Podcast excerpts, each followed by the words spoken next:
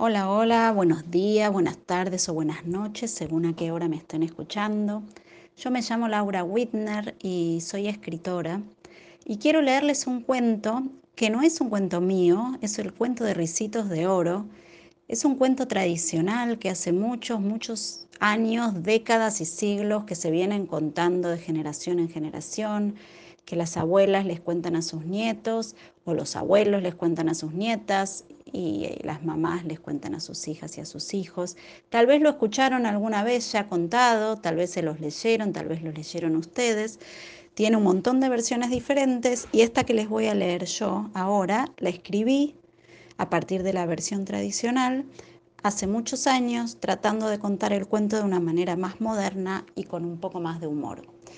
Así que bueno, se los voy a leer, se llama Ricitos de Oro. Había una vez dos familias vecinas. Vivían muy cerca una de la otra y sin embargo no se conocían. La familia de personas vivía justo a la entrada del bosque. Eran una mamá, un papá y una niña. La familia de osos vivía dentro del bosque, aunque muy cerca de la entrada. Eran una mamá, un papá y un osito. La niña tenía rulos muy rubios, dorados casi, y por eso la llamaban risitos de oro porque Ricitos es lo mismo que Rulitos. A Ricitos de Oro no la dejaban ir sola al bosque. Cuando iba, iba con su mamá. Muchas veces cruzaban juntas el bosque para ir a la casa de su abuela.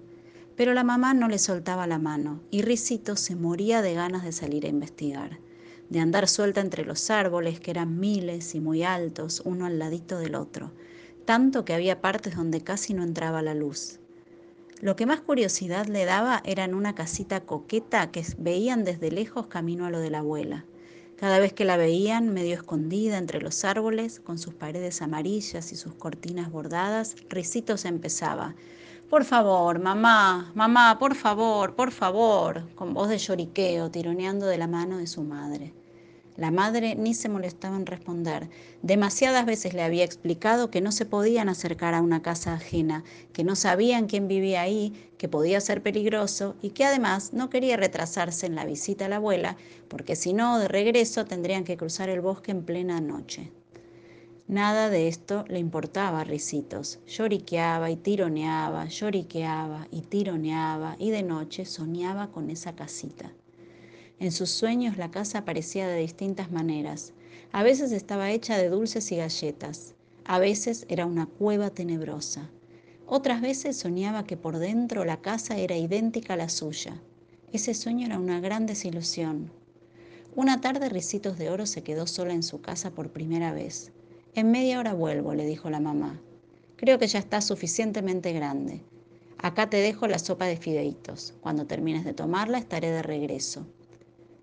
Ricitos se sentó delante de su sopa. Estaba tan caliente que se quemó apenas acercó los labios a la cuchara. Había que esperar. Qué aburrimiento, pensó la niña, pero el aburrimiento duró muy poco. Enseguida se le ocurrió qué hacer. En media hora, se dijo, puedo entrar al bosque, correr hasta la casita, echar un vistazo y volver. Y allí fue. Todo estaba muy silencioso alrededor de la casa amarilla.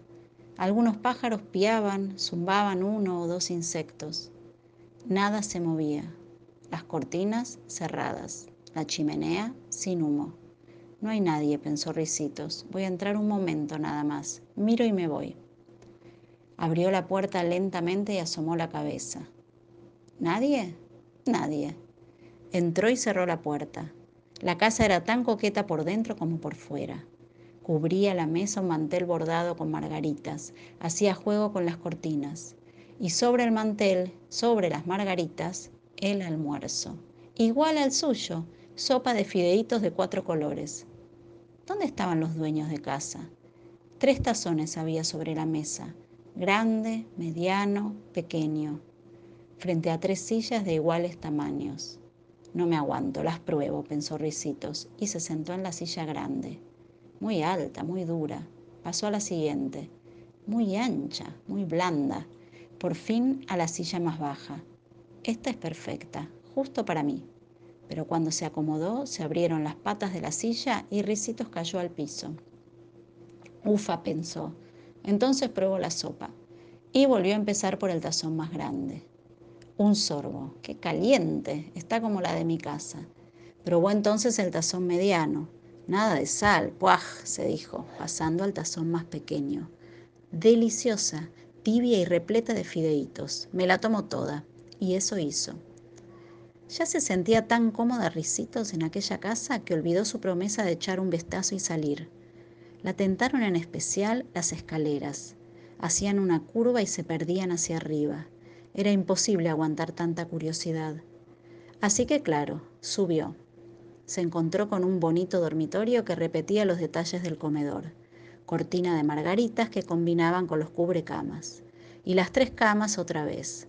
Grande, mediana, pequeña. Estaba tibio el cuarto y tan quieto y ordenado que invitaba a dormir una siesta. Risito sintió que se le cerraban los ojos y se acostó en la cama grande.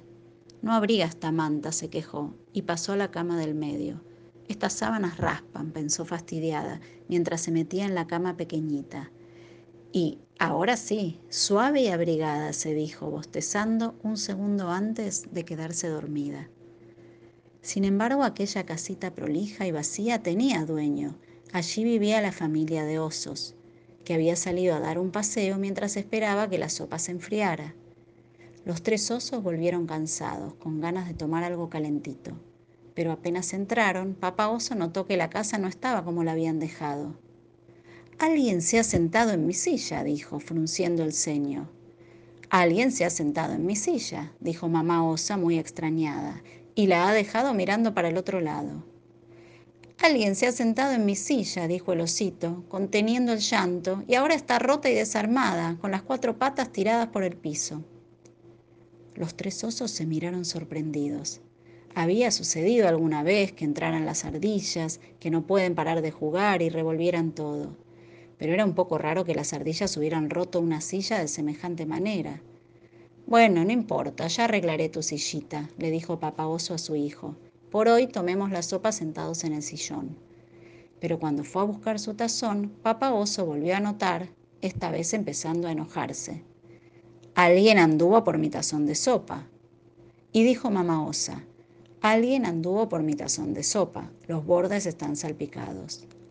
El osito levantó su tazón, lo miró, lo puso cabeza abajo y dijo tristemente, Alguien anduvo por mi tazón de sopa y se la tomó toda. La familia decidió entonces subir a ver cómo estaban las cosas en el dormitorio. Papá Oso se acercó a su cama y gruñó. Alguien se ha metido en mi cama. Mamá Osa se acercó a la suya, pasó la mano por el cubrecama y dijo, Alguien se ha metido en mi cama y la dejó toda desarreglada. El osito ya estaba junto a su cama y no podía creer lo que veía. Alguien se ha metido en mi cama, dijo, y todavía está acá, durmiendo. Durmiendo estaba Ricitos, y tan profundamente que recién se despertó cuando el osito se puso a llorar. Eso fue lo que vio al abrir los ojos, un osito llorando, una osa enojada y un gran oso furioso. Perdón, les gritó, bajando las escaleras a tal velocidad que los osos no llegaron a reaccionar. En dos minutos estuvo en su casa, delante de la sopa helada.